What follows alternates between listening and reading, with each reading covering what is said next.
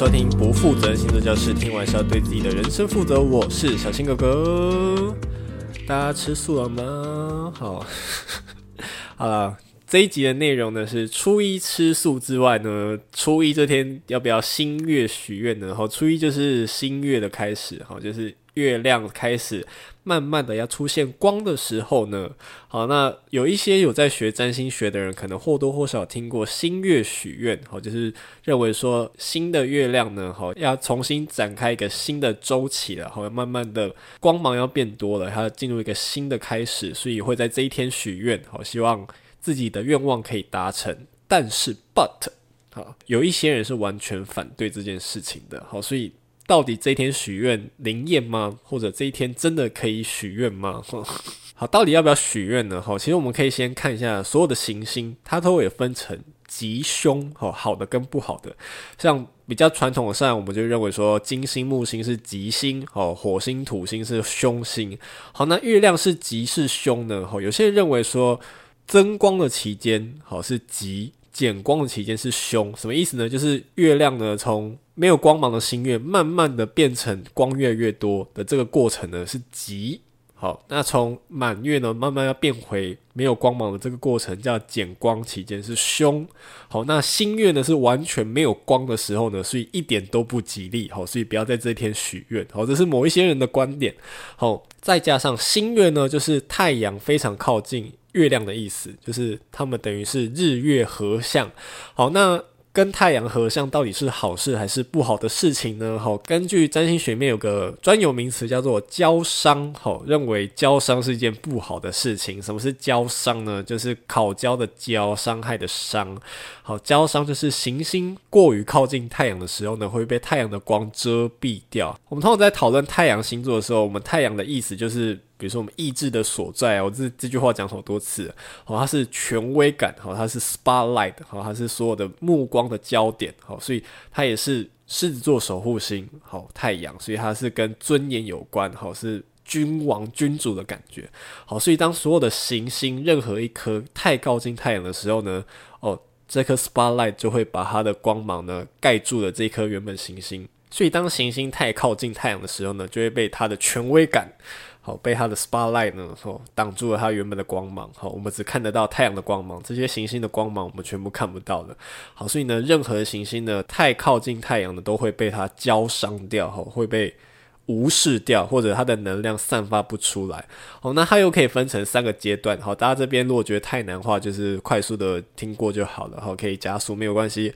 好，就是当它的行星呢，在距离太阳大概十七度的位置的时候，十七度以内呢，好，这个时候是在太阳光束之下。好，虽然本身已经开始被太阳光的 spotlight 去影响到了，好，但是能力有限。好，因为离得还有一点点的距离。好，所以还不至于被太阳给凌驾。哈。它本身的行星的能量还能散发出来。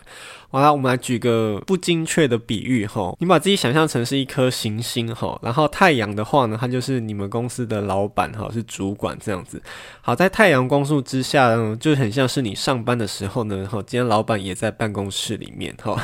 虽然他还是各做各的事情啊，你还是可以继续忙你的哈，但是相较于老板今天休假的话，嗯，你知道他也一起在办公室上班的时候，你就是会有一种不太敢乱来的那种感觉哈。但大家还是各自为政哈，就是有点类似这种感觉。好，但是呢，一旦进入了八度三十分以内呢，吼，这时候就是进入了交伤的阶段，就是我刚刚讲的，哦，光芒整个被太阳 spotlight 吼挡到你无法注视的它，你只会看到。这颗太阳神，好，只会看到的所有的太阳的光在里面，所以这些行星呢，根本就已经很难以发挥它的作用。所以新月的期间呢，好，就是所谓的月亮非常靠近太阳的期间呢，这时候其实月亮的光芒、你的安全感、你的情绪的所在，都是被太阳光所挡住的。好，所以它并不是一件好事。所以很多人认为呢，新月许愿就是新月期间呢，不太适合许愿。好，因为月亮被太阳给浇伤了。哈。好，那我们举前面的那个例子哈，焦伤的感觉就很像是，好，你是小职员，好，那太阳呢是老板哈。刚前面是讲说你跟老板在同一个办公室工作嘛，好，那焦伤的话就是老板站在你后方看着你工作哈，就是这种感觉哈。平常还可以稍微偷滑一下手机，这个时候不行了哈，就是因为老板就站在你的正后方哈，所以他的那股气场太强了哈，让你会很难的哈，照你的意志去做事情，就有点类似这种感觉啦。但是，but 又有人提出另外一个观点，因为当行星进入了跟太阳合相的十七分以内，就是几乎是零度合相了，就是完全合在一起的时候，哇，这时候不一样，这时候已经不是交商了，这叫进入太阳的核心期间。这个时候呢，行星的能量会跟太阳的能量合而为一，好，太阳的光芒呢，完全的赋予这个行星，好，所以它会完全的展现出更大的加成效果来。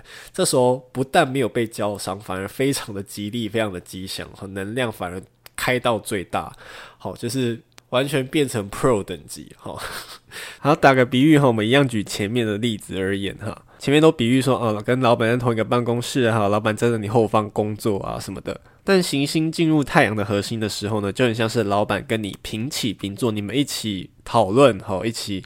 共同的决定出某样的事情来哈，某样的案子来哈。这个时候呢，你推出来的 case 呢，哈，是完全受老板的加持哈，完全在主管的授权之下呢，所推出来的新政策哈，是没有人可以质疑的。OK 哈，就完全是有老板在背后为你背书，好，就有点类似这种感觉哈。以上都是一种有不太精确的比喻了，但我相信各位听众们应该够有慧根，可以理解我在说什么哈。所以支持新月许愿的人，也许会提出这样的观点去反驳。他说：“日月合相就是月亮进入太阳的核心阶段呢，所以怎么会被焦伤呢？哦，它应该会被太阳光芒所支持，应该更能发挥它的加成效果才对。好，那所以要不要许愿呢？哦，看个人就好。” 所以呢，这时候就会大家就众说纷纭，就觉得说到底新月可不可以许愿？好，那我们今天再提出另外一个观点哈，为什么我们太阳会觉得明明它是英雄？好，我们会觉得太阳是英雄的代表，那为什么太靠近英雄还是会不太好呢？好，根据古典占星学来说的话，我们会把行星或者很多的事情元素呢，星座呢分成干的或湿的。冷的或热的，根据它的特质。好，那我们的凶星火星呢？它跟太阳一样呢，都是被分成干加热。好，就是又干又热，这是好还是不好呢？根据美索不达米亚平原，好，就是占星学的发源地那边的气候来说的话，又干又热其实不太好哈。他们比较喜欢温暖潮湿，比如说木星，好，木星就是被分配到又湿又热，湿热，好，这是木星的特质，所以这也或多或少解释了为什么众神之王天神宙斯是代表木星，而不是代表太阳。明明太阳才是发光体啊，为什么我们不觉得太阳最好，而是觉得木星最好？哦，有可能，说不定也是这个关系。好，所以结论是，到底要不要许愿呢？基本上来说，就是你自己没有忌讳就好，你要许愿就许愿，因为新月许愿并不代表说愿望就会成真。哈，我觉得大家可以换个方式，换个想法去想，就是新月就是我们在每个月的开始。哦，那我们为自己拟定一个计划，希望我们的这个计划可以随着月亮光的增光的过过程当中，我们也慢慢的展开我们的计划，好，然后进入一个新的循环，好，因为计划总是一个接着一个来，好，所以就算它减光了，那也代表说事情会有不一样的发展，那我们再去重新调整我们的计划，让我们的这个计划跟下个计划衔接的过程当中越来越好，所以大家也不用太去忌讳这件事情，毕竟你每年生日许愿说可以瘦五公斤，最后还是肥十公斤，哈。你自己没有机会就好，或者说有些人就是觉得到底鬼月农历七月能不能结婚，能不能买房子，你自己没有机会就好，OK？好，所以大家新月要许愿就去许愿，那希望大家的愿望都能成真，好啊，记得要展现自己的意志力，好，自己展现自己的行动力，不要自己说说就好，好，愿望是不会成真的，好，白马王子，好，真命天子一样不会闯进你家说要跟你结婚的，好不好？OK，以上就是今天的内容，如果想要支持我节目的话，欢迎到资讯栏最下方有个。赞赞助的连结，所有收的百分之三十都认捐给台湾之心爱护动物协会，一起帮助流浪动物做节育。以上不负责任星座教师，听完是要对自己的人生负责。我们下周再见喽，拜拜。